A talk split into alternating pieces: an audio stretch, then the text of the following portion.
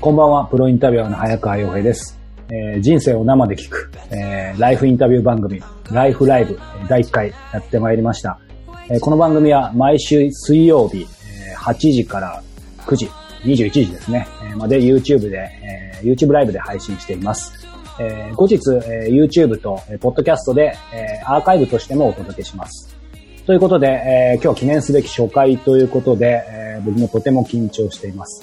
えーもともと人前に出るのが、えー嫌いなんですが、なぜか1対1の、えーインタビューは興味があるということで、まあ最初にどうしようということで、えー音声だけ、録音だけならということで、ポッドキャストを使って、えーインタビューを始めてからちょうど12年ぐらいですかね。えーまさか今日、えー映像、そして生放送という形でやるとは思いませんでしたが、え実はですね、えこの仕事、インタビューの仕事を始めてからずっと、えー国内外を問わずですね、老若男女の、え方の人生をじっくり聞くという番組を実はずっとやってえみたいと思っていました。え今週から、え毎週、えー様々な方に、えご登場いただき、人生を生で、え聞いていきたいと思いますので、どうかお付き合いいただけたら、え幸いです。えということで、記念すべき、え今日は第1回です。あ、コメントをいただいてますね。見えてます。音も画像も OK です。ということで、ありがとうございます。さあ、今日は、えー第1回ということで、えー、竜神画家の、えー、ひろのさん、中村ひろのさんをゲストにお迎えしています。それではひろのさん、えーカメラとマイクをオンでよろしくお願いします。はい。はい。聞こえますか？はい、聞こえます。さあ、ようこそライフライブへ。えー第1回ゲストひろのさんよろしくお願いします。よろしくお願いします。おめでとうございます。ありがとうございます。こちらこそ。新番組。さあ、その後ろの映像が早速気になるんですが、ヒロンさん今どちらで、えーこの収録望まれてるんですか？差し支えなければ。はい。あの、自宅とは別のところに、あの、いるんですけど、はい。あの、古い家で、まあ、妻の両親がもう使わなくなった家がちょうど5年ぐらい前にはい。空いたんですよ。で、もうつく使っていいって言うんで、そこをアトリエにしてるところなんですけど、もうまさに、竜神画家としてはもう願ったり叶ったりじゃないですか。ああ、もう、感謝してます。ど、どうなんですか？こう、もういきなりインタビューに入っちゃいますけど、はい。普段ライフスタイルとして、このまあアトリエはい。に、ど、どのくらいこもってるんでしょうか？なんか通勤みたいにするもんなんでしょうか？はいはいはい。特に今、今は、あの、もう車で30分ぐらいなんですけど、はい。で、電車だとちょっともう少しかかって、うん。なんで、まあ今のね、この状態なんで、はい。車で行き来してて、本当に予定がないので毎日来てますね。おーいいですね。もう来たら結構こもる感じですか？もう、なんか9時もう5時で上がるみたいな感じじゃなくて、どういう感じ？な、波あるんですか？波ありますね。朝、まあ、早、早ければ、まあ早くないですね。9時か10時とか、9時ぐらいに来て、はい。で、まあ夕方帰るか、うん。まあ夜までもうちょっとやるかっていう感じですかね。うん。うんさあ、ということで、やっぱり気になるのは、まあ、ひろのさんのこのね、竜神画家ということで、えー後ろの絵なんかも気になるんですけど、竜神画家っていうのはもう言葉の通りなんですか？説明すると、竜の絵を描く人。はい。そうですね。竜を、竜のエネルギーをこう表現するですかね。まあ、竜って、その、まあ、昔からね、あって、そ、あの、みんな結構好きな人も多いと思うんですけど、はい。あのーで、竜の形、姿って、ある程度ね、こういう感じっていうのはあると思うんですけど、僕もそういうのをね、すごいいいなって思うんですが、まあ自分の竜っていうのが、これっていうのはまだね、あの、ずっとこう、これからも探し続けていくっていうか、あの、表現がね、変わっていくと思うんですけど、その、そういう、いろんなところにあるエネルギー、まあ、神羅万象というか、そういうところの、にあるエネルギー、感じるようなエネルギーをうん。こう表現したいっていうのが、本当に最近感じてまして、で、その一つの表現、象徴として竜があるなって、そういう、それをね、まあ、ただ竜が好きだったんですけど、あの、竜っていうとこういう感じってあったんだけど、最近特にこう、変わってきてるっていうか、うん。うん。あ竜をそのの表現したい。エネルギーをね。まさにみんなこう頭の中でね、後ろのその、絵らしきものも気になりつつ、今手元でなんかこう、早速ですけど、やっぱり百分は一見にしかずで、どういう絵なのかな見せられるものってあります？はいえっと、これ、えー何枚かあるんですけど、おすごい。うん、けまだちょっとあるんですけどね。はい。こういう、あの、まあ、これは緑の竜っていう友人が依頼して描いた、あの、竜です。へえ。うん、まあ、陰陽というか、そこに、こう、竜が、こう、いる、うん。そこで見守っている、そう。この、なんか応援してるって言い方もあるんですけど、はい。こう見守っているっていうのがすごくいいなと思って。気づいたらいるみたいな。なるほど。とか、こういう。これも、あの、うなぎ屋さんあ、すごい。から、あの、ご依頼いただいて。うなぎ屋さんから竜のご依頼ですか？なんか、形は似てますね。そんなことは怒られるかな、日本橋に清川さんっていう老舗の、はい。で、そこの、あの、若女将さんが、あの、ご注文いただいて、まあ、これ、飾っていただいて、うん。うん、たりします。清川の竜って言うんです。うん、これも、えー、幸せを呼ぶ竜とかね。大体こういう、これもあの、け結婚されるお二人からご縁のある。注文いただいたりとか、まあこれも天命の竜っていう、うん。だからカラフルな竜はい。を、こう、多く顔を描いたり本当だ。ですね。すごいな。青とか、うん。うん、青輪の竜とかね。だから勝手に自分で描くのもあるんですけど、はい。あの、ご依頼いただいたり、うん、あとはこう、ライブ、ライブペインティングしたりとか、あああ、すごい。とこう、目の前でこう描いたり、はい。描き下ろしっていううん。のをやったり、うん。うん、へえ。してますね。うん、まあ、ちょっと、まあまだたくさんあるんです。まあ、後ろにねな。はい。で。せっかくなんでポストカードにして、はいまあ、あの、こう気に入った方がいらっしゃったら、こう、ご提供してるっていうか。素晴らしい。なんか現物みたいなものはないですか？今、じ実物大み、実物大っていうのはああ、れですけど実物大はね、ちょっと動かした方がいいのかな？これ、画面動かして大丈夫ですか？多分。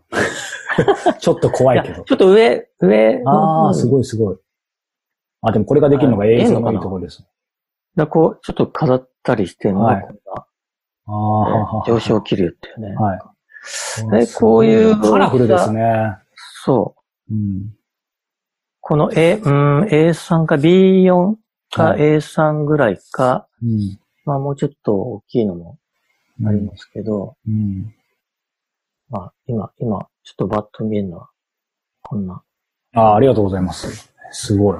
無茶ぶりしちゃいました。いやいや、無茶ぶり大、無茶ぶり大事ですはい。これがライブなんで、ありがとうございます。さ あ、あすごいすごいすごい。あ、これは、これはすごい。全部すごいけど、これはこれぞって感じですね。なんか、こういうのとか。へーうん。ついでにアトリエも拝見みたいな感じで。うん。それ今、なんかすごい状態になってますけいやいやいや。えーあありがとうございます。ど。はい。これで、こう、なんとなくイメージが皆さん少し湧いたと思うんですけど、これそもそも、はい友人画家って他にいるんですか？あ、あのね、竜神画家っていう名前を付けてる方は、あの、いらっしゃいますね。うんうん。だ僕は、なんか、いるかどうか知らずにつけて、はい。で、あの、竜神画家、あとは、あの、ドラゴンアーティストっていう、ああ、はいはい。うん。そのまま、イコールじゃないと思うんですけど、意味としては。というと？いやちょっと違うドラゴンア、竜神画家、なドラゴンアーティストで、うん竜で、こう、なんか表現する人みたいはい。な。画家っていうと、絵みたいな。ああ、なるほど違うんだ。そう。だ厳密に言うと、まあ、わかりやすくね。うんで、最初は、ちょっとね、竜神って神ってつくし、はい。まあ、肩書きみたいなのをこうつけようとしたときに、ちょうん。っと恐れ多いっていうか、すごくはい躊躇しましたね、最初はね。躊躇。うん。それはやっぱりなんか、神って感じだから。まあ、神もそうなんですけど、竜神画家っていう名前というか、その、心の中では竜といえばヒロノって言えれ言う言言ってもらえるようなうん。存在になりたいと思ってるんですけど、それをバーンと出すっていうのは、あのー最初はね、絵を描き始めて、あこのやっぱ覚悟みたいなね、そこはありましたね。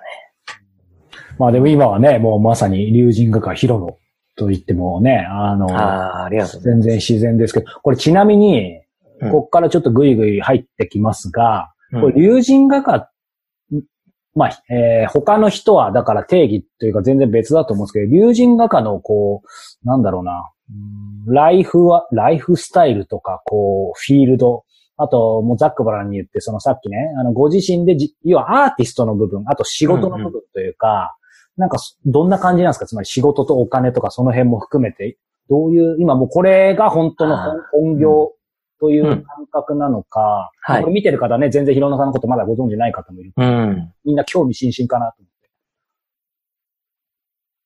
活動の範囲。そう。ですね、うんまず活動の範囲。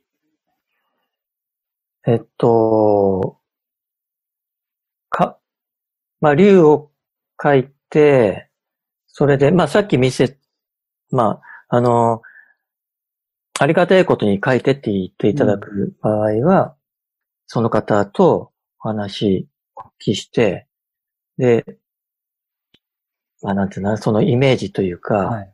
こう自分の中で、こう湧いてきたイメージをこう、竜に、の形、姿にするっていうこと。あとは古典の何回かやらせていただいて、やってるんですけど、それで、まあそこは自分の、あの、自由にね、勝手にこう書いて、うん、あのー発表する場。はい。そして、まあ去年は11月末ぐらいに、はい。うん、一つやりましたね。うん。でそこでこう来ていただいて、あとは、まあそこでもやったんですけど、ライブペインティングって言って、その、まあ見見てる前で、その大体20分ぐらいかな。まあちょっとん各大きさにもよるんですけど、2、30分とかで、こう壁にね、はい。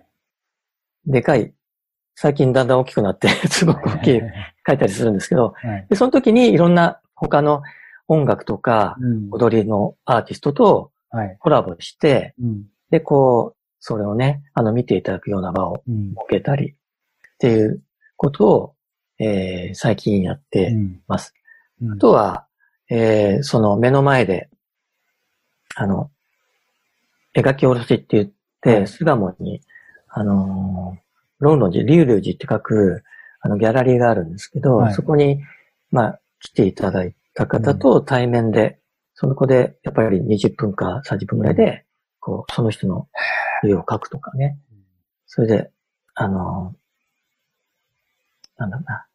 あそう。で、持って、その場で帰っていただくとか、そういうことをしてますね。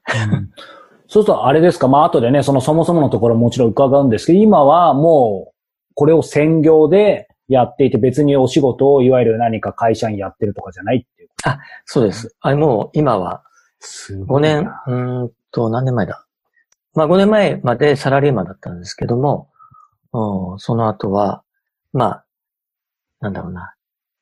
まあ試行錯誤というかね。まあもちろんね。はい。最初はどうやっていいかも、でこの世界とか、まあ、絵を、絵の世界って全然知らないまま、はい、や、や始めちゃったので、うん。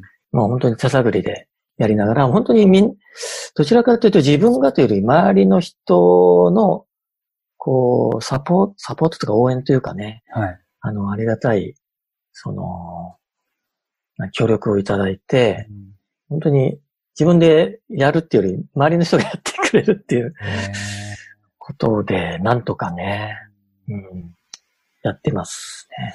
まあ5年、5年半とおっしゃいましたが、これね、うんあのー事前にこの YouTube ライブのページにも書きましたがね、こう、うん。あんまりね、今日インタビューでお話伺うんで、詳しく書きすぎれないというですね、ちょっとこう、ジレンマがあったので、今日はここからたっぷり伺いたいんですけども、はい。もともとね、今会社員ってキーワードも出てきましたけど、うん。ね、ある程度のもうキャリアは会社員でずっと積んでて、そもそもな、なんでここまでたどり着いたのっていうところやっぱり今日一番気になるんですけど、最初、一番のきっかけは何だったんでしょうか？まあ、遡ってって戻って最初のきっかけ。最初は、あ、あのーまあ、絵、絵に関しては、もともと僕、子供の頃から漫画好きで描いてて、どんな漫画ですか？わかるかわかんないけど。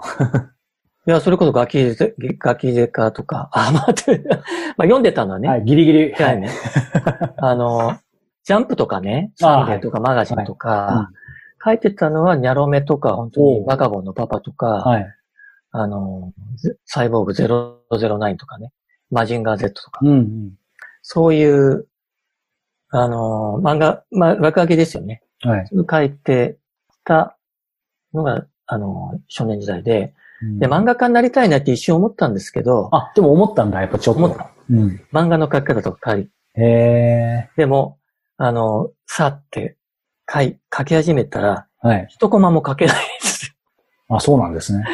ストーリーが全然浮かばないんですよね。あ、そうか。絵は描けてもストーリーが浮かばないとうん漫画って難しいんですね。漫画はね、全部やんなきゃいけない。うん。まあ、だから、まあそういう憧れ、夢は、あ、一瞬はあったんですけど、はい。あ、これはダメだ。で、そこから全然、あの、絵は、あの、にの道に行こうとは全く思わなくて、うん。その後は本当に、あの、一般的なっていうか、まあ、大学まで行って、で、就職も一般企業に就職して、あ、じゃあ美大とか全然もうそんなの感じではなかったんですね。芸大とか。全然。まあ、ただね、一回だけ、なんか、アニメーション、本当はアニメも好きだったんですけど、はい。なんか送ったんですよね。ブルース・リーかなんか書いて、へえ。学校に。したら、はいなんか来たんですよ。なんか来た？な何んか 返事が、はい。で、封筒で、あの、うん一回来なさいみたいなのがあっ。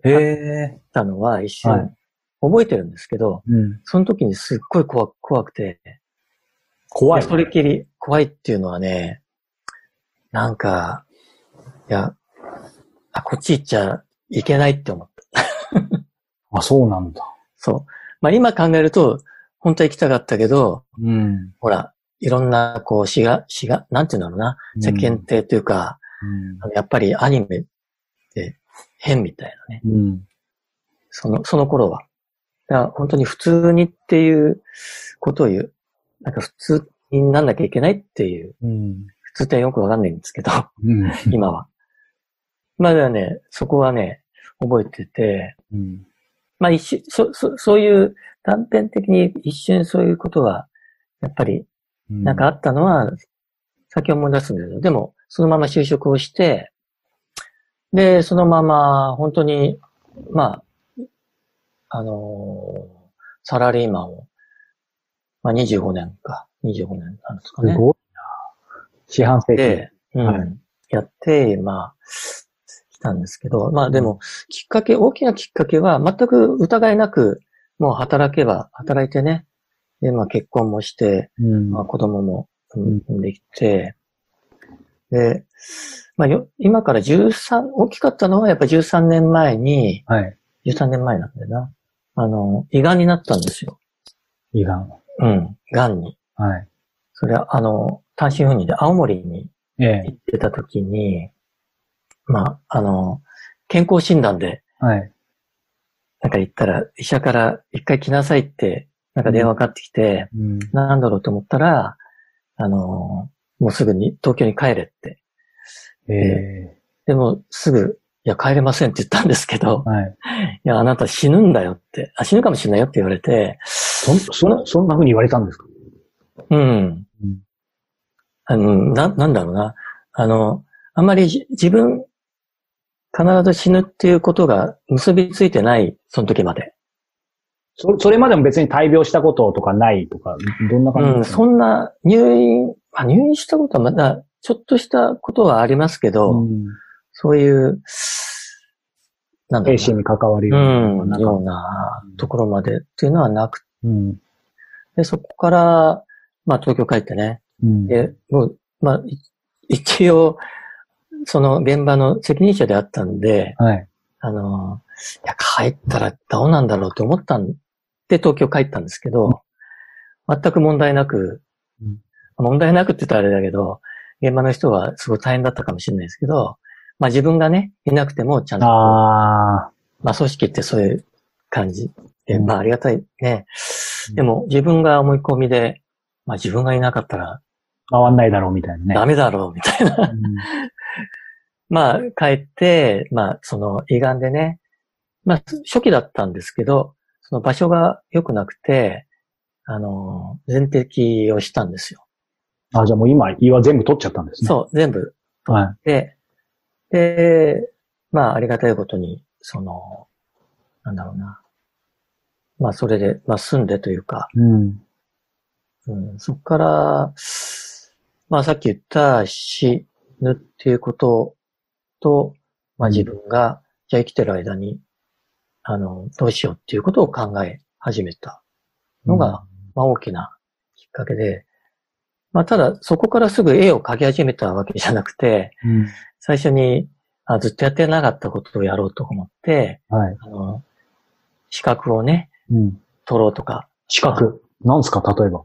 中小企業診断士っていうのをずっと取ろうと思ったんです。ええだけど、あの、やってなかったから、うん。それをこういう始めて、でもね、結果、それは取ら、取れなかったんですよね。取れなかっうん。まあ、まあ、まあ、実力がない、勉強不足ってた。いうのはああー、そういう取れなかった。はいはい。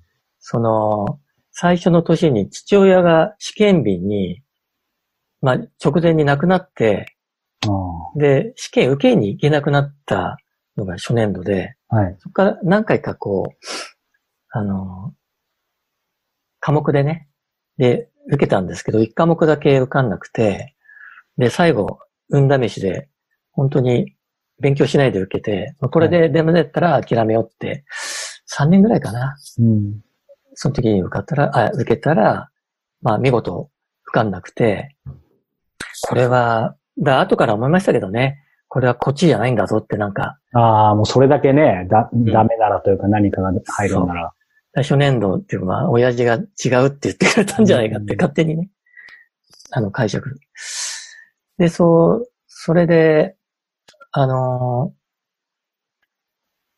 ーまあ、試験、まあ、勉強もややりながらだったんですけど、ちょっと人間関係で悩んだ時が、あの、時期があって、まあ、会社復帰してから、まあ、うん私生活で、で、人間関係のことを悩ん、本読んだり、うんあの、で、ちょっとね、こう、その中で作家の、あの、本田健さんっていう、はい。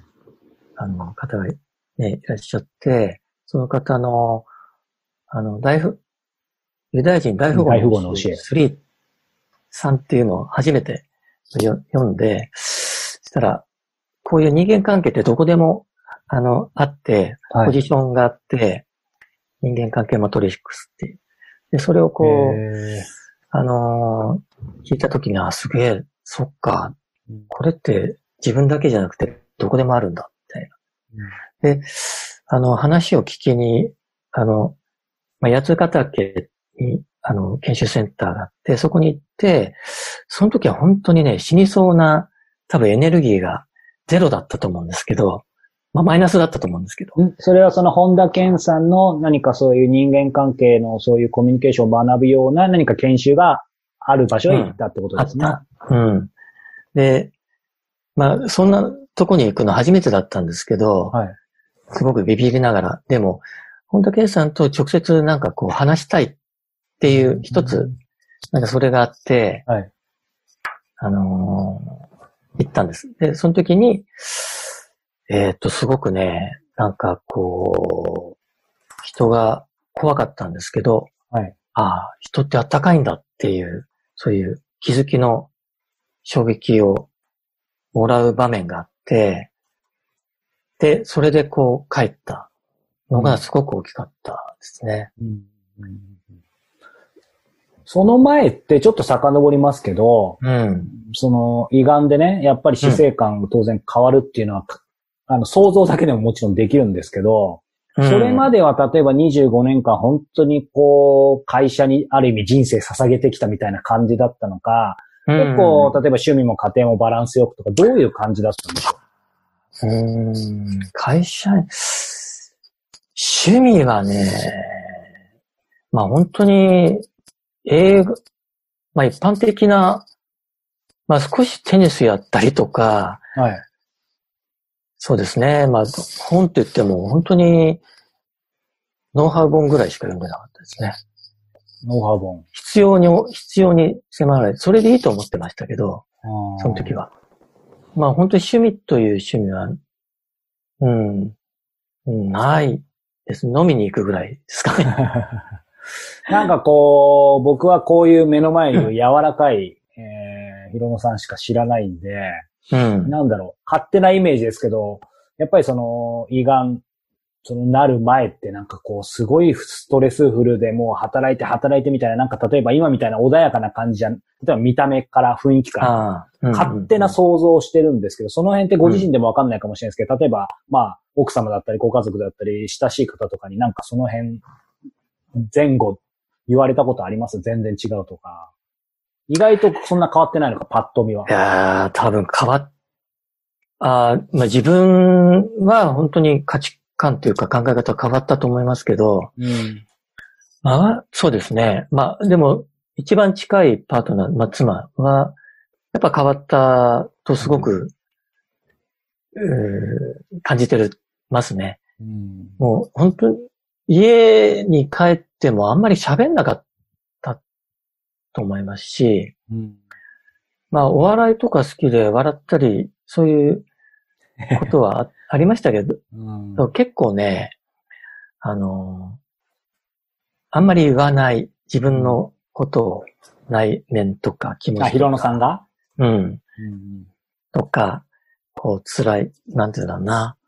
うん感情を出さなかったですね。うん本当に。で、家にもほとんど帰らないという状態も長かったし、ん？帰らないっていうのはさ差し支えなければ、それは仕事で帰らないとかじゃなくて、まあ、いろいろなあ仕事でね。まあ、あの、びっくりした仕事と、あ、でも、あの、なんだろうな。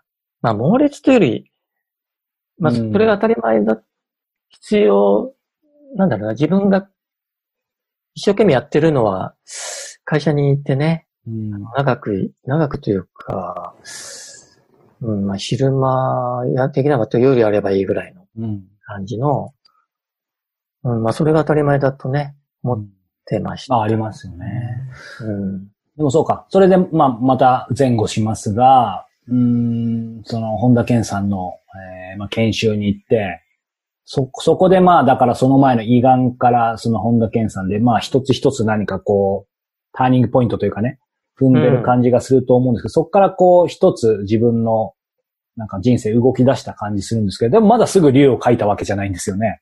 あ、そうなんです。そこからどう繋がっていくんでしょえっと、別に絵か、まあ、たまたまある日、子供が、あの、絵を描いてたんですね。う。はい。またたまたま。そ え、お子だ様、お子さんが、う。うん、その頃ね、まだ何歳だった ?3、4歳とか5歳とか、はい。保育園、た、後で分かったんですけど、インフルエンザかなんかで、うん。あの、交代でね、はい。面、面、面倒をこう、家で見てなきゃいけなくて、妻と。ああ、なるでほ僕の日で、ど。はい。暇だから、うん。まあ子供が遊んでるのを見、絵描いてたの。じゃあ描いてみようと思ったのが、こう、蝶々かなんか描いて、うん。がみたいな。で、そっから、あ、面白いなと思って、うん。カラフルにこう描いたら。で、そっからね、あの、いや、忘れてたんだけど、すぐ竜を描いたんですよね。すぐ、うん、すぐでしたね。いきなり、それはねましたね。はい。それはね、あのー僕似顔絵も描いた、描いたんですけど、その、はいそれから竜かなと思ったら、ちょうどね、草場和久さんっていう、あの、佐賀のはい。有田焼で、竜の、竜じゃなくてだけじゃないですけど、焼き物で作品作る方がいるんです。はい。その方の竜の作品が、なんか Facebook かなんかでチラッと見えて、うん。わ、すごいなと思って、こう見たらカラフルだったんですね。うん。で、それを見て、あ、自分もなんか書いてみたいなと思って書いたんですよね。うん。うん。ちょうどそのタイミングが、その書き始めた頃。へえ。こ れまた戻っちゃいますけど、ほら、うん昔、まあ漫画書いたりとか、うん。あの、ちょっと実はアニアニメのも出してみたりとか、うん。なんか、今、それこそまた後ろにあるポストカードを見ると、やっぱりもともと、まあご自身ではなかなか謙遜されるかもしれないですけど、やっぱり絵心とか、うん。なんかそういうのあったのかなって思うんですけど、まあ単純な話ですけど、例えば美術とか、うん図工とか、やっぱりかなり書けば上手い方には属してたんでしょうか、そのコミュニティの中で。ああ。まあ多分、まあ、うまい方だったかもしれないね。あの、しょしょ小学校の6年生の時に、なんか書いた絵が、あの、県かなんかに出て、えーすごい。で、賞をもらったんですよ。何書いたんですか？覚えてます？あのね、上、家家のね、裏、裏の崖の上から自分家とかこう、見える屋根をね、はいただ、瓦屋根を描いたんですよ。あ、でも上から下を見てるみたいな。上から下を見て、やっぱり高いんですね、目線が。竜の目線、なんかね。まあなん、なんかこう何でもいいから別に自由だったんですけど、それを書いたら、なんかこう出て、で、こう賞状もらったのを覚えてるんですけど、うん。うん、まあそれは記憶としては忘れてましたけどね。はい。いやー、でも、ね、まあそこでまた、今日はもう行ったり来たりで恐縮ですけど、その、草、草場さん？うん。うん、のこともあって、でもす、すごく早く竜に、まあそういう意味では僕が思った以上にたどり着いて、うん。でもそれはか書き始めたってことですよね。そう、あの、ただ、うん誰に見せるだけではなく、もう書いて、うんえー、もう本当に落書きの延長ですよね。で、あのーで、そのうち、似顔絵が、なんか描いてみたら面白くなって、で、そういう、なんだろうな、友達の似顔絵描いて、コアゴア見せたりとか、はい。まあ、喜んでくれるから、うん。もう少しこう描いて、はい。うん。だんだんそれを、なんかちゃんとこう学ん、学ぶっていうか、カルカチュアっていうはい。顔をね、誇張して描く絵もあるんですけど、あ、今ちょっと共有しましょうか。事前にいただいてる。いいですよね、これ。ああ、どうぞちょっ。と待ってくださいね。えーっと。これですね。ああ、そう、そうね。ひろさん若いですね、ちょっと。うん。これ何年前 ?6 年ぐらい前ですかね。そうか、そうすると、うんこう、カリカチュア竜竜神画家。まあ、それは、その順番間違ってないんだろうけど、カリカチュアの前に竜の絵は描き始めてるんですね。そうだ。そうでした。うん。ああ、そうなんだ。じゃあ、竜の絵を描くことで絵を描くみたいなところが、やっぱり目覚めるというか思い出したのかわかんないですけど、うんそ。こから、その似顔絵、似顔絵って言っていいんですか？カリカチュアって。ちょっと厳密に言うと違うのかもしれない。うん。まあそうですねうん。大丈夫。そ、そこにし、またシフトしたのか、もしくは竜の絵も描きながらこういうのもやってってのがどういう感じだったんですか？もう、竜は本当に自分の、しまあ趣味というか、うん。まあでもね、ただ、いずれこれ書き続けてすごい竜を描こうとは、なんか最初の方で思ってたんですよ。へただ、これを人に見せてどうのこうのしようっていうのは全然思ってなかったんですよね。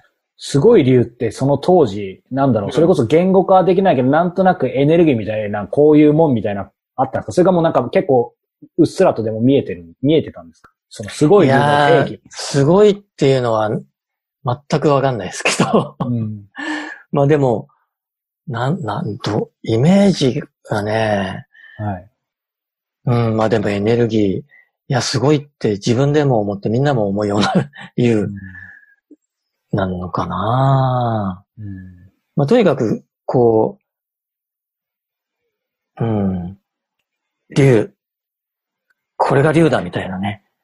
その時はね、はい。まあすごく漠然とですけど、うんうんうん。だからその時は本当に筆もペンも使えなかったんで、はい。色鉛筆とペンだけで書いて、へえ。で、それで、あの、なんか知らんけど、まあ、展覧会には出しましたけどね。あ、竜のね。いうのね。うん、密かに。その、その写真もこれいただいてる写真かな？あ、ちょっと今共有しましょう。なんか若さで大体時系列がわかる。失礼。ちょっと待ってくださいね。多分これなってると思うんだよな。これですか？そうですね。これは本当に書き始めた年うん。に、なんかしね、あの、千代田区に、はい。秋葉原の近くにアーツ千代田3331っていうとこの小学校跡地を、はい。あのなんていうの美術の、あ美術、アートのうん。施設にしてるところがあって、そこで偶然、なんか展覧会やるっていうんで、はい。それをね、書いて、うん。あ出そうと思って、もう本当に色鉛筆で書きましたね。へえ。あ、このこの、この題名がエネエネルギーっていううん。題名で出したんですけど、うん。うん。もう本当に誰も人知れず出した。うん。これはカリカチュアより前。同時期。カリカチュアよりも前うん。ですね。これ、そうすると、まあ、この時はまさに人人知れずっていう感じで、竜神画家というより、こう自分でコツコツ、まあ、書いて、ちょっと、出展したみたいな感じだったと思うんですけど、そうすると、竜、竜の絵を描く。そしてカリカチュア。さあ、うんそしてそこからまた開いたというか、ステップがあったわけですよね。ああ、そうです。あのー、もうカリカチュア面白くなって、ん。で、プロフコースっていうのがあって。あの、教えてくれるんです。カリカチュアジャパンっていうところで、はい浅浅草、まあ、天天全国にあるんですけど、ええ。浅草に学び。で、あのーまあ、それで自分でこう書いてね、はい。あのー行きたいと思っちゃったんですよ。うん。で、会社を辞めて、はい。それでやっていこうって思って、おうえーカリカチュアでやめようと思ったんだ。そう。で、これでなんとかやっていけんじゃないかと思って、まあ本当にね、今思うと思い込み、もう思い込みが激しいですけど、大事です。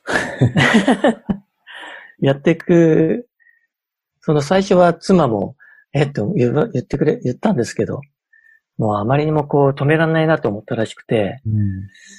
で、あの、まあ、辞めると。うん。で会社には全くそんな絵を描いてるって言ってなかったんですけど、はい。辞めるって言った時に、あの、まあ、絵でやっていきますみたいなこと言って、すごいな。で、その時は本当に、あの、似顔絵やっていくつもりで、うん。でや、辞めた後に、その、まあ、その頃から、あの、絵、絵でね、うん。こう集まる仲間がいたんです。漫画塾っていう。はい。松田純さんっていう、あの、今、イラスト思考っていう漫画をね、で、あの、イラストでこう、自分の夢とかはい。が、あの、書いていく教えをやってる方がいらっしゃるんですけど、その方の集まりがあって、はい。そこの、まあ、みんなが、ちらっと竜の絵を見せたら、うん。あ、絶対これがいいよって、すごい言ってくれたんですよ。でも自分の中では、全然、えーまあ、本当はや、それ、やりたいんだけど、でもこれでなんとかやっていけるわけないって、うんそれも思い込みであったんですけど、すごい強く言ってくれて、はい。あの、これやんなかったら、あの、ダメだって、うん。あの、来世かけてもいいって言ってくれる人もいて、ええすごいな、それは。うん。で、まあ、それで、じゃあ、っていうんで、一回、あの、真剣に一枚描こうと思って描いたんですよね。で、そしたらその絵が、あの、なんかすごい不思議な巡り合わせというか、どんどん人の、なんだろうな、欲しいって言ってくれたり、あの、しなさいとか、うん。なんか、なんかすごい勢いで、はい。なんだ、導いてくれたって今思えばね。うん。うん。そんな展開になりました。だから、自分で決めたっていうよりも、もうそれも、まあ、ある意味自分の中では無茶ぶりで、ちょっと覚悟決めてやってみたら、どんどん進んじゃったんですよね。面白いですね。でもある意味こう、自力でそうに踏み出したら、他者とか見えない何かが結構後押ししてくれたみたいなね。そう。もう、もう自分の中ではカルカチュアしかないって思って、でもね、本当に自分が描いた絵を冷静になってみると、本当に喜んでくれたのかよくわからない。自分の中で、自分ではすげえいいなとかうん。ってこう上げても、本当はどうだったかわかんないうん。な。いろいろ考えるわけですようね。ん。先ほどのあの色鉛筆で描いた絵に対してですかね、コメントもいただいてますね。色鉛筆で描かれた竜の絵、えー柔らかくて好きですとコメントもいただいてます。嬉しいですね。うん。ありがとうございます。そうか。でもそうすると、こう、さっきのところですけど、その、うんまあカリカチュアの方にちょっと戻りますが、うんカリカチュアでもう会社辞めようと。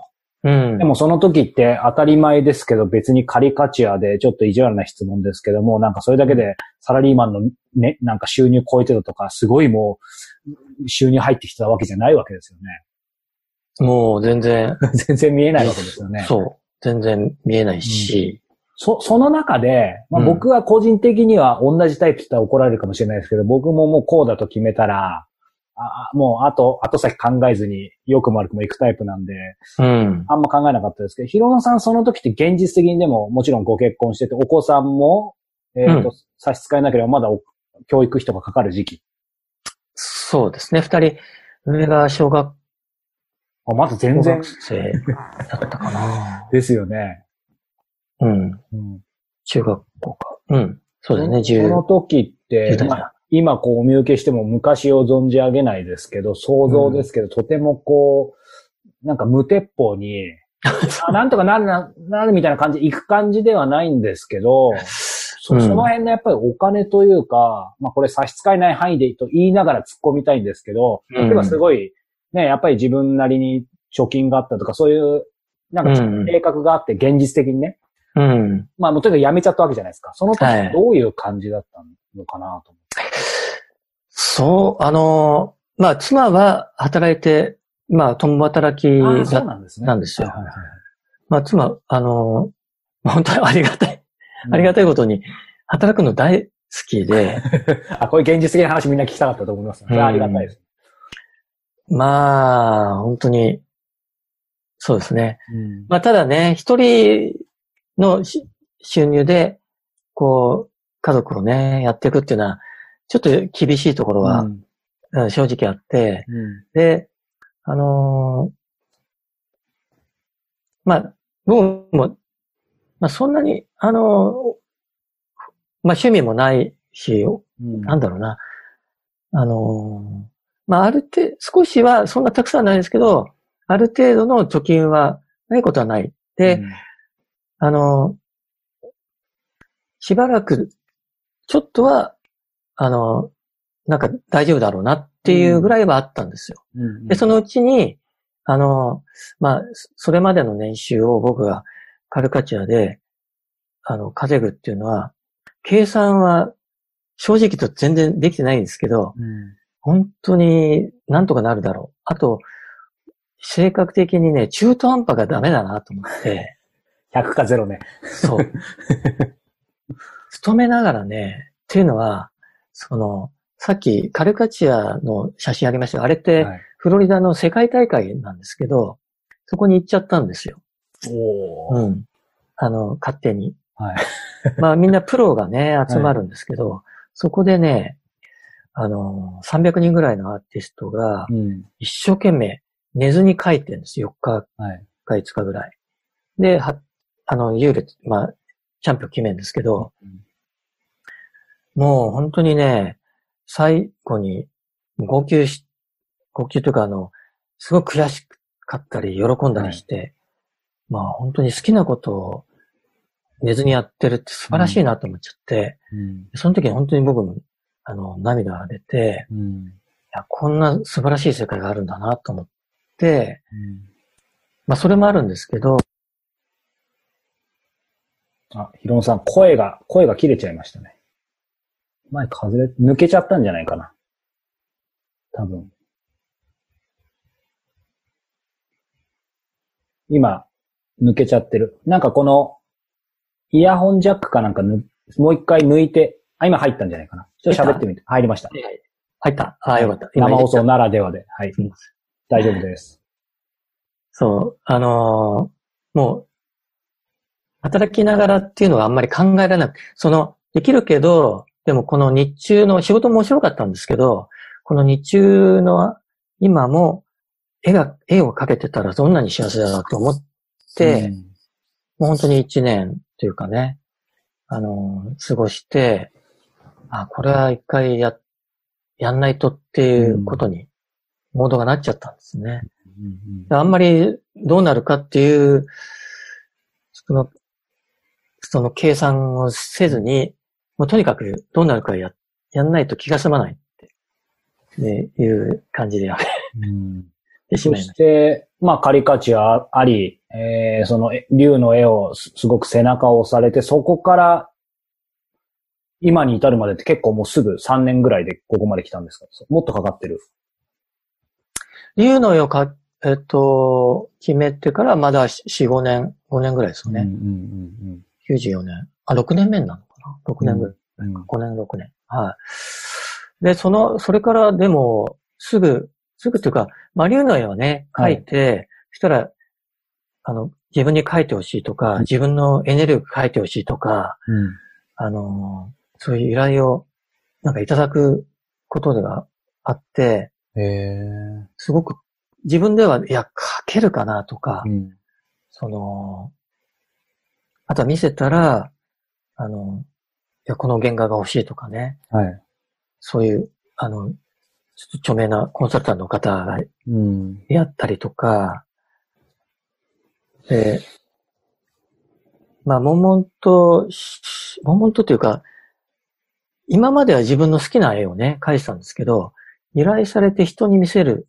うん、で、似顔絵のように描いてって言われて、今度は形のないものをね、描くっていうのは、どうやって描こうって思っうん、ちゃって、すぐは描けなかったんですよ。うん依頼もらってから結構待ってもらって、これ結構って例えば？いや、半年ぐらいとか。すごいな。あ、思ったより待ちますね。そう、最初はね、待うん。ってもらって、でも、すあの、結局、もうどういどうしようもなくて毎日気になるんで、うん。でもね、結局、描いた絵は最初にこう思い浮かんだような絵だったんですよ。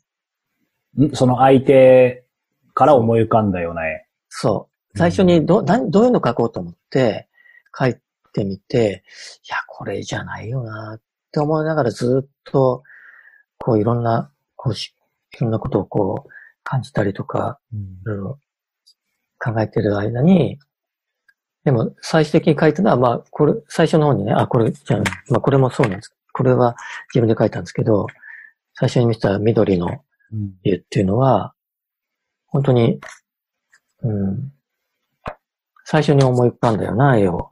あ、これは、もう、ずっと、あのーまあ、これはもしかしたら直感っていうものなのかなって、は、あの、思いましたね。今ね、ヒロノさんご自身意識してるかしてないかわかんないですけど、うん。感じてっていう言葉と、うん考えてっていう言葉が両方出てきたんですよ。で、うんうんうん僕のイメージだと今直感って言葉も出てきましたけど、やっぱり右脳でインスピレーションで書いてる感じがするんで、したんですが、うんちょっと意外だったのは考えてみたいな言葉も出てきて、なんかバランスよく今出てきたように感じたんですよね。どうですか、うん。あのーそうか、なんだろうね。自分で勝手にこう書くのは、も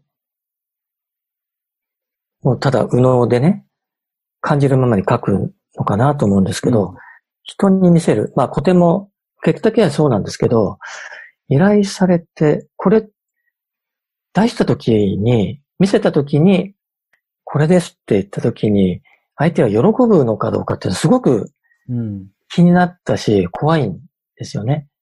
まあ今もそういうとこあるんですけど、まあだからそのね、狭間というか、うん。あの、どっちのモードで書こううん。っていう、その、喜んでもらいたいっていう、はい。まあ、欲というか、エゴなのか、もう、それがね、思考でね、うんそれと、こう自分の書きたいものを書くっていうものの、どこなんだろうっていうのが、まあ、どちらか、どその狭間でね、うん両方満たつものがどこなんだろうって思いながら、うん、なんかか書いてる感じなんですよね。ああそう、だから、考えち、考えちゃうところは、うん依頼されたものとしてはある。うんでもある人が、もう依頼してくれた時点で、もう終わってるって言ってくれた人がいて、依頼した時点で終わってる。うん。もうどんな絵が来ても、依頼した人はそれでいいんだって。なんか、へそう言ってくれた人がいてうん、ちょっと、あ、そうなんだ。ーうんまあでも、あの、一生懸命ね、一生懸命っていうか、うんこう、魂込めて書こうっていうのは、うん絵は多分変わってきてると思いますけど、うんうん、それは、ありますね。うん。あのーまあ、ご自身でか何か直感的に書くときもそうですし、まあ、どちらかというと相手あって書くことかな。なんかあのーね、実は始まる前にちょっと見せていただきましたけど、ぼ僕にもちょっとさっき書いてくださったんですよね。はいはいささっと。いや、すうん。まあ、あの、今日お祝い、新番組スタートっていうあのも、はい。あの、おめでとうございまありがとうございます。す。で、ちょっとね、始まる前、すごく時間があったので、あの、あ、今今日は何、どういうのを書けるかな？うん。で、早川さんのエネルギーを、とちょっとね、こう、表現して、すごい。こうやって書いてみました。これ僕が聞くのも変ですけど、僕から何かを感じるとか、僕をイメージして書くんですか？うん、あのーそうですね。あのーまあ、やっぱりね、ほら、Facebook とか、あ、はい。白黒の写真があるじゃないですか。あ、僕の、はい。正面にね。はい。やっぱあれ、あれね、すごく、まあ、自然な感じだし、すごく、あの、なんか、早川さんの人となり、なのかな。で、まあでもね、必ずなんかエネルギーっていうのが、あの、あって、まあ、いろんな人とか、物とか、自然の、い命がね。はい。で、早川さんのエネルギーってどういうことなんだ？やっぱりね、今までいろんな、まあ本当にポッドキャストとか、あの、作ってるのを聞かせてもらって、いろんなことを感じるんですけど、本当に真摯にね、向き合ってるなっていう、ようなエネルギーをすっごい感じるんですよ。あありがとうございます。うん悪いことできないですね。そういうイメージだよね。うん。イメージを、こう、そう、かい、まあ、竜っていう姿で書くとこうかな。ありがとうございます。あ、なんか素敵とか目力がありますねってコメントもいただいてます。あ、そう、目はね、大事なんですよね。目さえ描ければいいなと思ってへえ。て。うん。これ、これどのくらいの時間で、さっきじ時間があったんでって言いましたけど、どのくらいの時間で書いたんですか？えっ、とね、そう、ちょっとね、まあ、30、2、30分かな。すごいないやでもずっとね、か書き込みたくなんですよ。はいずっと書いてると。でも、まあでも、頃合い、どこで終わるのかっていうのはなかなか難しくて、もっと書き込みたくなっちゃうんですけど、はいまあでも、ここの、これ、ここで。へえ、ありがとうございます。はい。こ、これ、ね、やっぱり今のお話だけじゃなくて、こうやって見せていただくと、より皆さん伝わったと思うんですが、エネルギーからイメージができるお話面白いですとか、迫力がありますって。あ、そうです。ありがとうございままさにその、なん、なんて言うんだろう。カリカチュアってね、話戻りますけど、その、プロコースとかあって、なんとなく、すいません、これも先入観ですけど、す。ある程度書き方とかあるのかなと思ったんですけど、うんうんうん。この竜神が、はい。特にヒロノさんが言ってるそのイメージで、うん。エネルギーでとか、うん。なんかす、つまり、こういうのって習ったんですか？習うもんなんですか？うーん。いや、だら、うーん。まあ、習ってるんですかね。つ まりなんか、いや、ひ、本屋さん行くと竜の絵の描き方みたいので、まず相手を感じ、10分瞑想して描きなさいとか、そういう話じゃないわけで。そういう意味ではないですけど、うんその、なんだろう。まあそういう意味での習うっていうのはないんですけど、このなんか今まで使ってなかったら五感とか、まあその見え、まあ第六感なも使えるといいんですけど、それの、こう使ってる人からの話とか、うん。まあそれこそ、えね、早川さんが配信してる、こういうね、番組とか、人がやってるところとすごく共感したり共鳴したりするんですよね。ああ、なるほどってすごい気づきがあって、で、今まで目を向けなかったり、意識してなかったところに、こう目をこう意識したりすると、すごいいろんなことがあったんだって気づいたりしして、うん。まあそういう意味では、なんだろうな、感じ方とか、中が見えるってことではないんですけど、何かがこの言葉じゃない、あの、伝わるっていうね、うん、表現とか、まあ音楽とかもそうだと思いますけど、なんか一瞬で伝わる、こう、辻合うとかね。そういうものが一瞬見ただけで表現できるといいなって思ってるんですよ。うんうん。そうすると、こう、何でし今お話伺ってちょっと感じたのが、うんこうやっぱり何か竜の書き方を書いて、読んで磨くとかそういう話じゃなくて、どちらかというと、まあもちろんね、れ練習というかご自身でこう依頼されたものじゃなくて自分で書くときもちろんあるわけですね、たくさん。はい。そういうもので書きつつ、どちらかというと磨くのは、まあ技術磨くというかね、やっぱりなんかその感性を磨くとか、全然竜と関係ないところで、うん。うん、なんかそういうのすごい大切にされてるのかなと思ったんですけど、やっぱりそういうところはあるんですか？そう。本当に、あの、竜を描く。まあ、竜だけ、もうはい、あんまり器用じゃないんで、竜だけ描くって決めてから、竜じゃないものをたくさん描いて、うん。まあ自然とかね、風景とかって描くつもり全くなかったんですけど、うん。あの、後ろにもね、あるんですけど、あの、なんか風、この自然を描くことに、うん。ありがたいことに、あの、表紙を書かせてもらうことがチャンスもらって、表紙、なんか雑誌ですか？あの、キャリアカウンセラー、仕事をしてた時、まあ、キャリアカウンセリングっていう仕事もして、あの、携わってて、で、まあ、妻がね、あの、そういう仕事を今やってて、はい。そこで、あの、本を出してるんですけど、ん出し、年に4回ぐらい。はい。で、そこの本書いてみる、あ表紙を書くこと、うん。書いてみるって言ってくれたんで、はい。ええと思いながら、でも書かせてもらったんです。うん。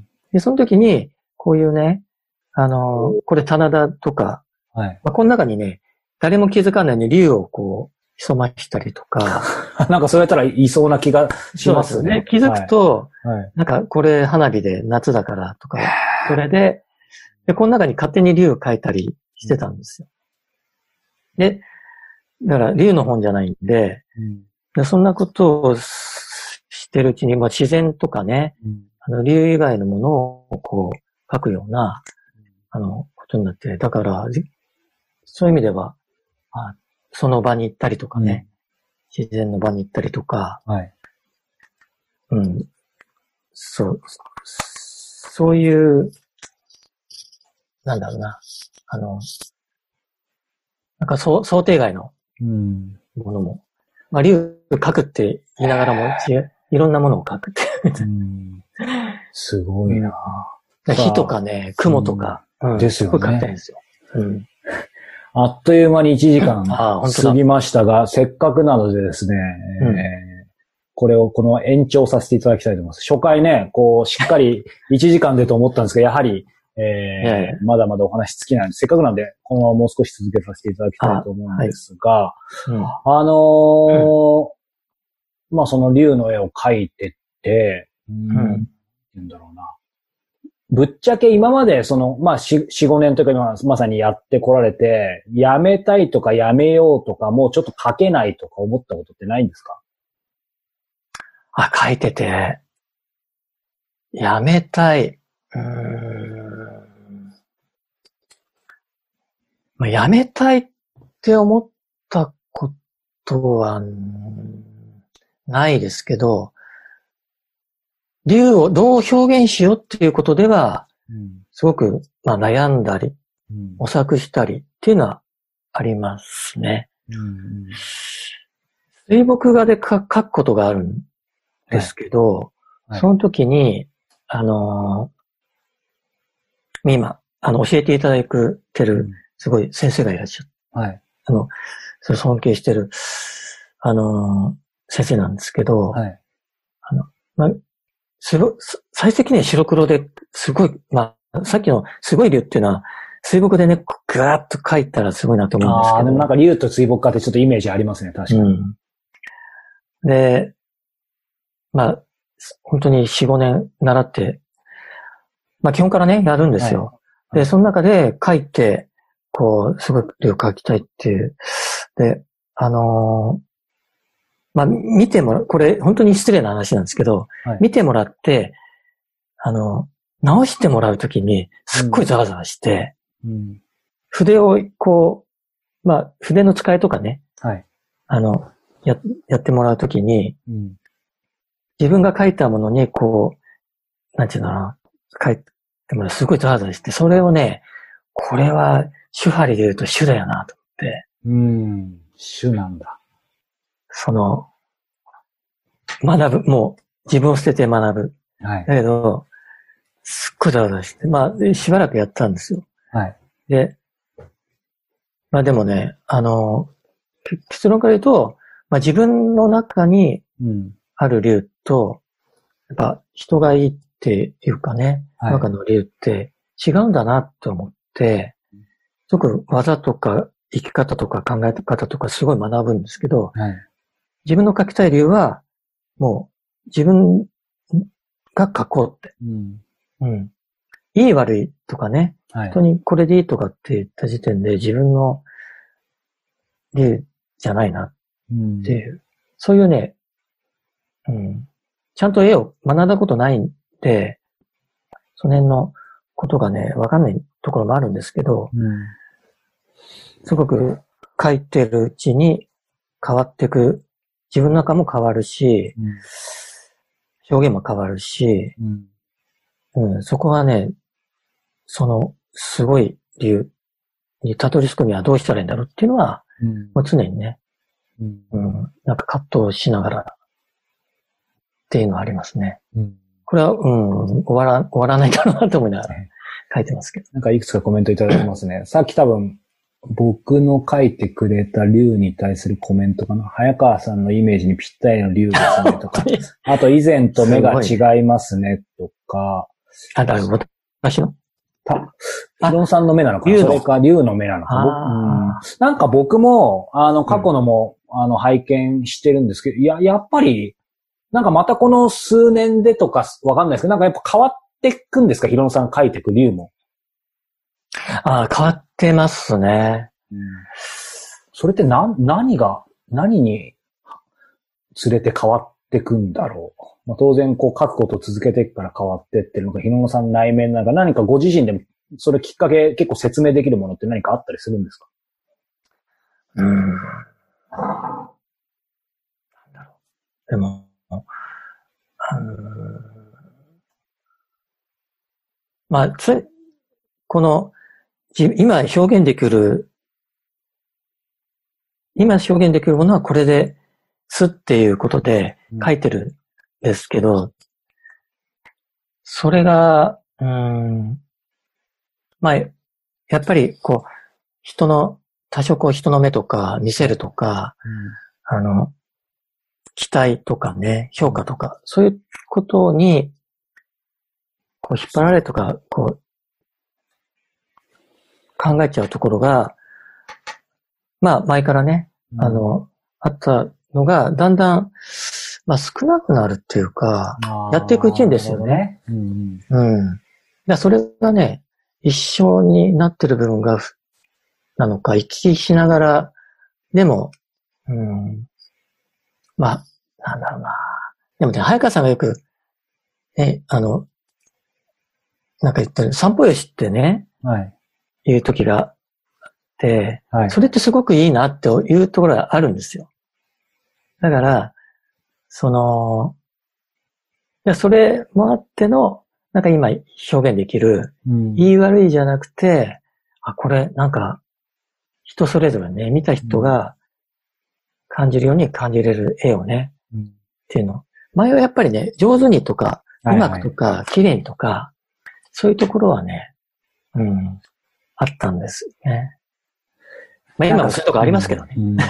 でもなんかそれがね、こう、ゼロになったわけじゃなくて、今おっしゃってたように、なんかそれぞれの、こう、例えば自分が自然体で描きたい、描けるとかっていうものと、こう、期待に応えたいとか、うん、いわゆるそれが今までは、こう、ギャップで苦しんだりとかあったかもしれないけど、それは重なったりとか、うん、なんだろう、うまく融合されたりとか、両立してるみたいな、うん、なんかそういうのが、まあ、僕は全然そういう オーラとかエネルギーとかわかんないですけども、日野さんにね、あの、今回のインタビューの前にも、まあ何回か、何年おきかに合わせていただいてますやっぱりそのバランスが、こう、どんどん整って、さらにでもエネルギーが強くなってる感じがして、なんか、あありがとうございます。お話伺いながら、ちょっと私の話にもなっちゃうんですけど、やっぱり起業して今11年なんですけど、やっぱり最初は何も考えずに無我夢中で、さっきのヒロさんじゃないですか、うん、いい意味でも。何にも考えなかったんですけど、途中からこう、世の中が求めてくれるもの、うん、期待されるものと自分がこうありたいとか、こういうものをやりたいって、やっぱギャップって出てくるじゃないですか。うん。うん、だからそれって僕も今、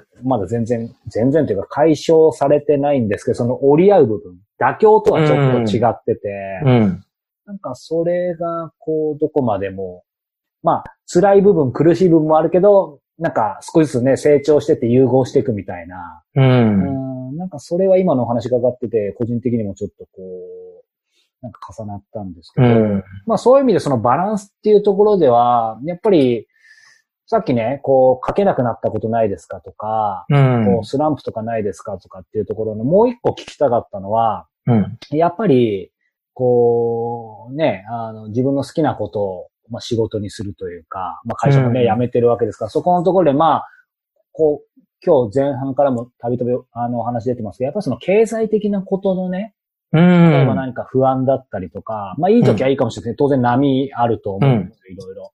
はい。で、その時にそういうことの不安で、うん、なんか書けなくなるとか、うん、逆に、逆になんか退路を立って結構集中できるみたいな。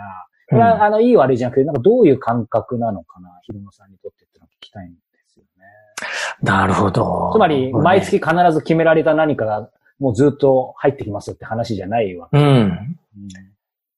ん、全くないですね。お金とクリエイティビティの関係とかどう付き合ってるかみたいな。そうですね。うん、そこがね、あのー、まあ、さっき言った、なんか、うん、まあ、うまく言ってその、そこの部分との、まあ、バランスもあると思うんですけど、はい、そこはね、まあ、多少こう、必要だなと思うんですが、そこにあんまりこう、えまあエネルギーなのか思考を考え、うん、使っちゃうよりも、そこはね、人、できる人に任せた方がいいなっていううん、すっごい、あの、人任せなんですけど、はい、あんまり、その、得意なと、不得意なところに中途半端にやると、よりも、まあ自分はね、本当に書けばいいなっていう、うん、いいんだと。で、なんかね、不安というのはな、ないの、あんまりないんですよ。素晴らしい。なんかしない。で、そんなにね、たくさんこう、売れて、あの、っていうことでもないんですけど、まあ、なんとかなってる。いや、それが一番すごい。まあ、奥さんが、あの、うん、もう、あの、うん、感謝なんですけど、うん、まあ、でも、あの、十分ではない。で、そんなに、あの、でもなんか、まあでも、あの、今までは古典とかね、まあこれからもそうですけど、その、発表の場とか、はい、で、あとは、そのアートフェアっていう、ね、はい、即売とかっていうのをやろうと、うん、まあ、本当は、本当は4月にあったのが延期になっちゃったんですけど、はい、今ね。で、そういうのがね、うん、ちょうど今年、あの、やっていこうとか、うん、ドバイとか、まあ、その海外なんですけど、まあ日本でもね、やっていく道あると思うんですが、うん。だそう、あとは、その、あんまり竜好きな人っていないんだろうなって最初思ってたんだけど、結構いるなって思って、あとは、なんかこう、欲しい人が、はい。やって、書い、書けば、書けばね、うん。書いてるのを見て、なんかそういうの欲しいとか言ってくれる人が、なんかいるんじゃないかなって、うん。勝手に、なんか思、思ってるんですよね。でも本当100万一見にね、しかずじゃないですけど、今日見た方もそうですし、その海外でもね、やってらっしゃって、こ言葉ある意味いらないわけじゃないですか。うん。うん、その辺海外でもね、いろいろ、あの、イギリスとかでしたっけ？とか、うん。いろんな場所でもいくつかやられてますけど、そその辺はやっぱり文字通り、なんか言葉いらずに通じる感じなんですか？いやー、まさ、本当に、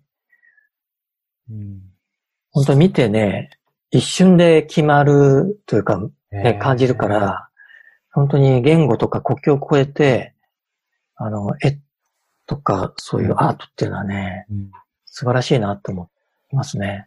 いや、でもいいですね。なんかこう、さっきの、うんやっぱり自分が得意なことに集中して、うんっ。ていうところって、まあまさにその通りだと思うんですけど、そういう意味で、こう、なんだろう、さっき得意なことは得意な人に、苦手なことは得意な人に任せてっていう意味では、ちょっとこれ、あの、仕組み的な話ですけど、なんかヒロノさん的には今なんだろう、いわゆるそういうマネジメントというか、そういったものは誰か手伝ってもらってるんですか、それかもう完全に自分で今やってる。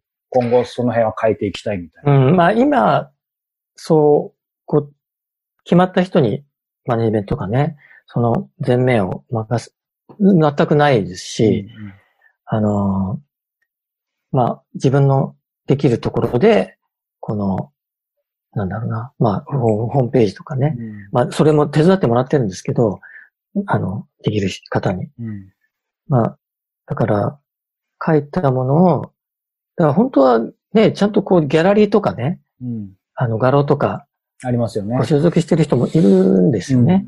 でそういうのを、あの、なんとなくこう分かってきたぐらいで、うん。ちゃんとこうやってないですし、まあだそこはね、うん、まあどういう人にやってもらうとかっていうのは、うんまあずっと、そういう人と組ん組んだらいいとかって言ってくれる人もいるんですけど、まあ決まってないですね。まあこればっかり縁ですしね。こういう人いたらいいって言って現れるね、わけじゃないし。うん。まあやって、らどういうふうにやってもらうとかっていうのは、これから、うん、なんだろうなって、うん、思ってますね。ああでもいろんな意味で楽しみですね。うん。これ、あの、ちょっといくつか聞きたいんですけど、はい。あの、着想するね、うんうんなんだろう、その、どんな時に着想するのかなと、それはまあご自身で書く時もそうですし、依頼された時もそうですけど、依頼されて、じゃあ、例えば、書こう。今日はアトリエに来た。さあ、考えようみたいな感じなのか、意外とふとそれこそなんか、散歩してたら湧くのかとか、うん。全然想像がつかないんですけど、この竜を書くとき。えっとね、やっぱ自然、大きく言うと自然とかですよね。あとは、あのー雲ですね。雲。空の雲が、やっぱ竜の形に見えてしまうんですよ。へえ、すごい。うん。まあ見たいと思ってるからリアルだと思うんですけど。見たいと思うと見える。うん。もうなんかすごい雲が、うん。あまさにこれ竜だなって。それをね、本当に描きたい。へえ。もう、これ描けたら、すごい竜ってこれだな、みたいうんうんな。でも、それのまま描いても、もうこれ以上のものないんで、うんまあ、これのイメージを、あの、書くとこうなのかなとか。うん。まあ、構図とかね、構図ってすごい大事だなと思うんですけど、そのイメージの構図で、こう書くとかね。そういうことはありますね。なんかその、環境的なところは今、少しイメージ湧いたんですけど、うんなんだろうな、その一つの竜の絵が出来上がるときっていうのは頭の中でイメージで、いわゆる何か部分から先にじわーって出てくるのか、最初に全体があってそこから詳細が詰まっていくのか、どっちですか？まあ、ど、両方あるのかもしれないけど。なんとなくのイメージがあって、で、それを、あのーまあ、下絵を描くときもあるんですけど、はい。もう最近はすごくざっくり、うん。でも下絵もなく書くことも多くあって、でね、出来上がりの完成図は見えないんですよ。うん。で、書いていくうちにだんだん、あこうかな、こうかなっていううんことで出来上がっていくっていうのが、うん。イメージっていうか、なんかそんそんな感じですね。で、できたら、あ、こう、あこれできた。あこれだって。うんうん。うんそんな、こう、ヒロノさんが、こう、なんだろうな。今、こう、すごい、今というかずっと、この、竜神画家になってからでもいいですけど、なんか大切にしている習慣とかものとかこと、どんなものでもいいんですけど、一つ挙げるとしたら何でしょう？中村ヒロノ、ヒロノ足り得るものとしている何か。毎日やってる習慣は、あの、まあ、軽く座禅はしてますね。軽く座禅。うん、まあ、呼吸を30回ぐらいする。はい。まあ、整えるっていうう、ん。心と体とうん。っていうのをやっ、あとは、まあ、仏壇はうちないんですけど、写真を、あの、親族のはい。置いて、その前にお茶と水を毎日こうあげる、あげて、うんまあ、あの、感謝を伝えてるっていうことを、毎日や、欠かさずやってることは、そう、それかな。うんそれこそ毎日書いてるイメージなんですけど、全く書かない日もあるんですか？全然ある。あ、あります、あります。あ、ありますって、そんな力強く言うこともないんですけど、いやいや、別にいいですよ。書いてない時間の方が長いっていうね。あ、そうなんだ。うんまあ、け、なんだろうな。まあ、今、こう来て、一日、まあ、最近ね、こう、なんだろう、まあ、Facebook とかなんか、いろんな動動画動画ではな。そういうこともあ見てたり、あと、聞いたりとか、はい。で、まあ、いろいろこう、イメージ、思考、こう、い妄想したりとか、はい。してる時間を楽しんだり、味味わってる時が結構あって、うんまあ、そこでね、なんか書いてないなって焦りもあるんですよ。書いてないと。あ、やっぱあるんですね、ちょっと。あ、書いてない。でも無理にね、でも、両方やってるんですよ。無理にか書いてみたりとか、うん。書きたくないけど書いてみるとか。うん。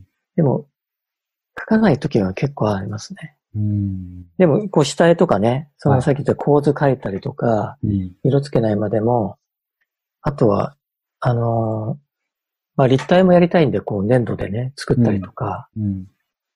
うん、ええあ、粘土で竜を？うん、ね作りたいんですよ。ちょっともうやってるんですかちょっとやってる？うん。それはまだ、あの、見せ、見せられる感じでいない。見せるのは、ちょ、ちょっと、撮ってきていいですか？はい。ぜひぜひ。見たいですよね、皆さん。さあ、皆さんからいくつか質問いただいているので、これもこの後取り上げたいと思います。いや、これね、はい。あの、焼き、なんだろう、あのー、オーブンで焼いて、はい。色つけるのかな？まだねそこまでやったことはなくて、はい。なんですけど、で粘土もちょっと足らなくて、はい。まあ、このまま、ちょっとお置きっぱなしのがあって、なんかおなんかこんな感じの、わあ、顔ですね。すごい。こうこういうやっぱりすごいですね。いや、うーん。ここういう、あ、なんか、というかうんこれをね、やっすごい、すごい。てみたいんですけど、え、それ焼いてるんですか、もいや、まだや焼く前なんですよ。で、これう。で、まあ、どこまであるか、だうちのオーブンレンジにはいなかったんで、家から持ってきて、あいわゆる本当の普通、本当のっていうか普通のオーブンレンジ。オーブンレンジに入る陶芸用の銅工とかじゃないんだ。釜みまあ、たいな。本当はあるんでしょうけどね。うん。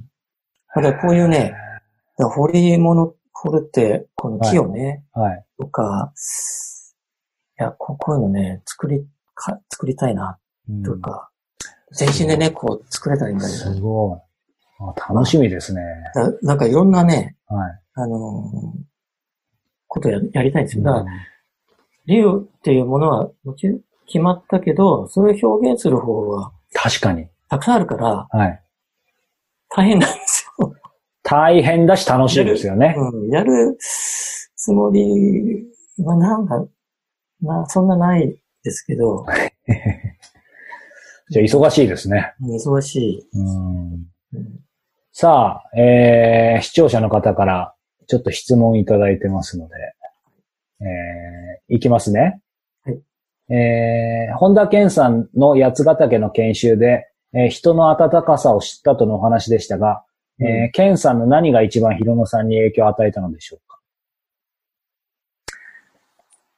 えーまあ、一言で言うと愛ですね。うん。まあ、どういうことがあったかっていう、簡単に言うと、あの、質問、まあ、質問じゃないな。当たったんですよ。この自分の悩みを言うこと、まあうん順番があって、はい。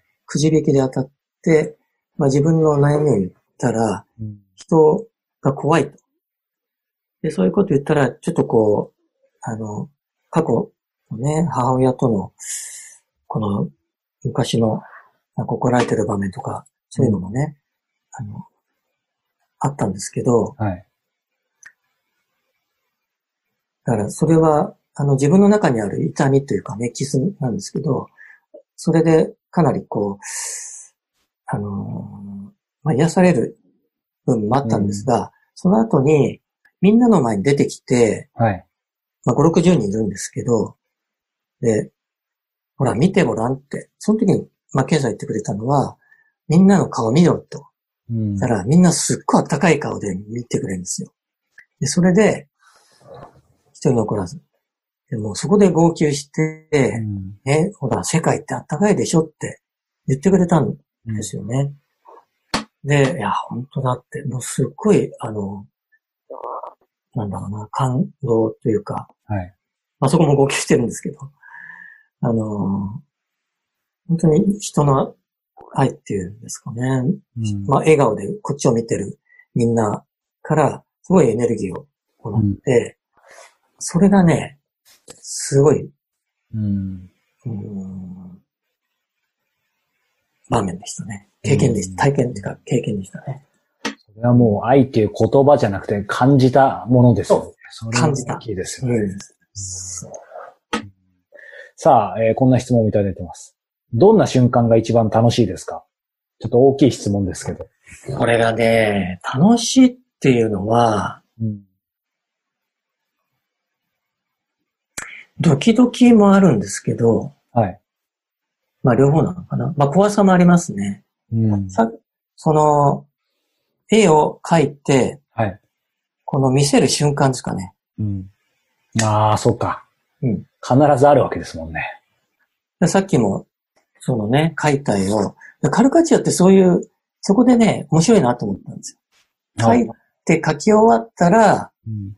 それを相手に初めて見せるっていうね。うん。その時にご、対面があるわおけ。ひゃーみたいな。笑っちゃったり。で、そこでね、まあ、もしかしたら気に入んないっていうか、はい。違うなって思うかもなっていう怖さもあったり、うんでもそこを、その一瞬のために書いてるところもあるかなと思いますね。うん。見てもらうそうか。最初の一瞬。はい。それは一番、まあ、いろんな意味でたうん楽しいっていうか。うんうん。さあ、えー、お話尽きないですが、最後にいくつかだけあ、はい。えーはい。やっぱりね、こう、今まさにこれ、ライブなんで5月27日ということで、うんえー緊急事態宣言も解除され、うん。えーまあこれからどうなるかわかんないですけど、またね、時代が動き出しそうな時ですけど、はい。こう、まあコロナの今、そしてコロナ後、いつがコロナ後になるかわかんないですけど、まあヒロンさんご自身、えー個人として、まあ人として、竜神画家としてどんな、えー、くくりでもいいですけど、なんか、こう、どうしていこうみたいな、なんか今考えてることとか、ありますか？なんか、これからね、うん。変わらないのか、変わるのか、変わりつつあるのか。うーん。まあ表現をしていくことは変わんないでしょうけど、うん。まあ仕方のないところは、まあうまく工夫なのか、はい。新しくやるのか、だからその古典、人が集まる場場でどうしていくのかっていうことですよね。あとは、その、いろんな人とコラボしたいって思って、コラボ。うん。まあ、お音楽だったり、はい。ああ、なるほど。その、まあ、踊りもね、はい。あの、方とか、うん。いろいろ、こう、太太鼓とこう、コラボしたいなとかね。ああ、いいですね。例えば。いろんな、あのーことあるんですけど、はいそれをどうやっていこうかなとか。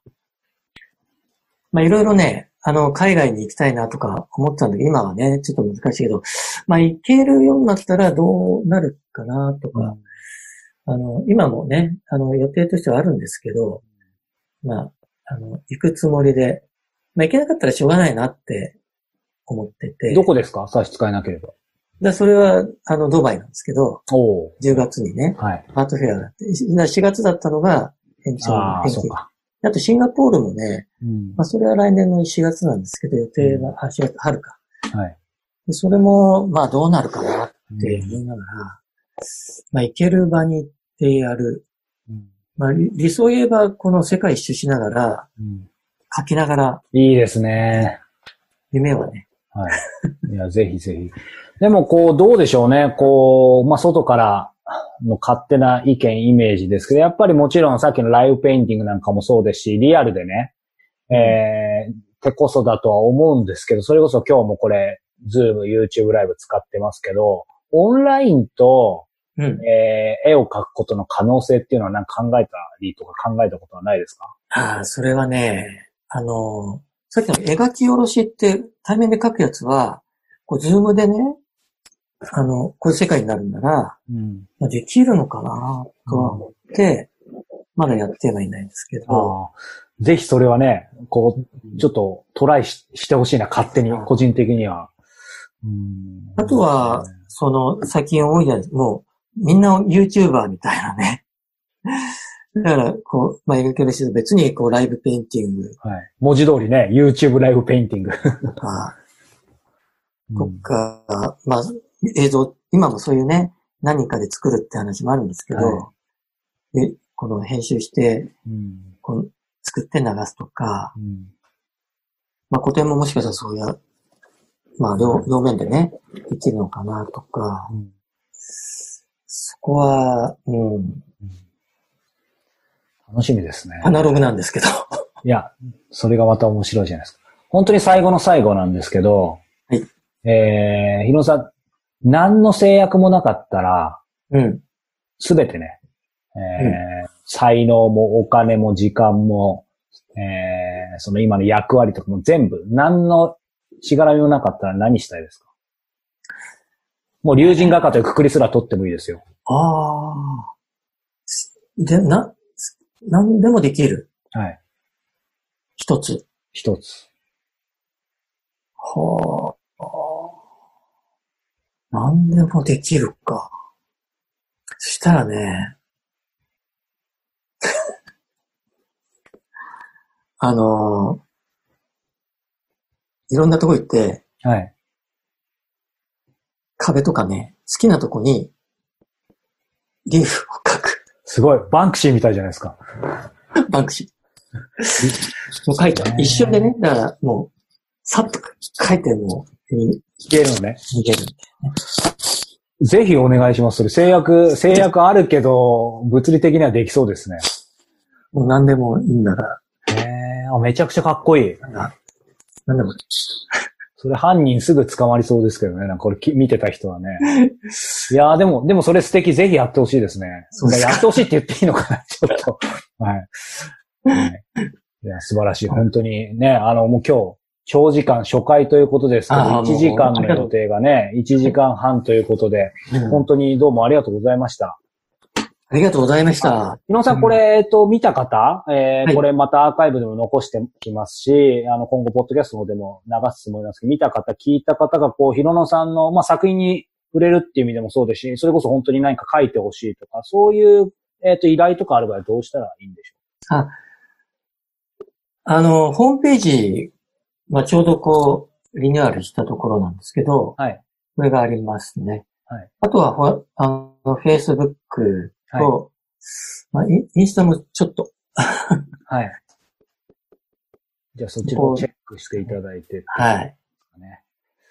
いや、楽しみです。本当に。ひろさんね、あの、もう今日はありがとうございました。またね、あの、それこそ僕もこのオンラインやり始めると今度、毎週のようには毎日のようにオンラインでインタビューしてますけど、やっぱりリアルがね、恋しくなるので、普段人前出ないんですけど、なんかリアルでもね、また機会あれば、ぜひ一緒にね、そうですね。お話伺える日が来ればいいなというふうに、えー、思っています。はい。ということで、えー、ひろのさん本当に今日はどうもありがとうございました。いや、本当にありがとうございました。初回ということで。はい。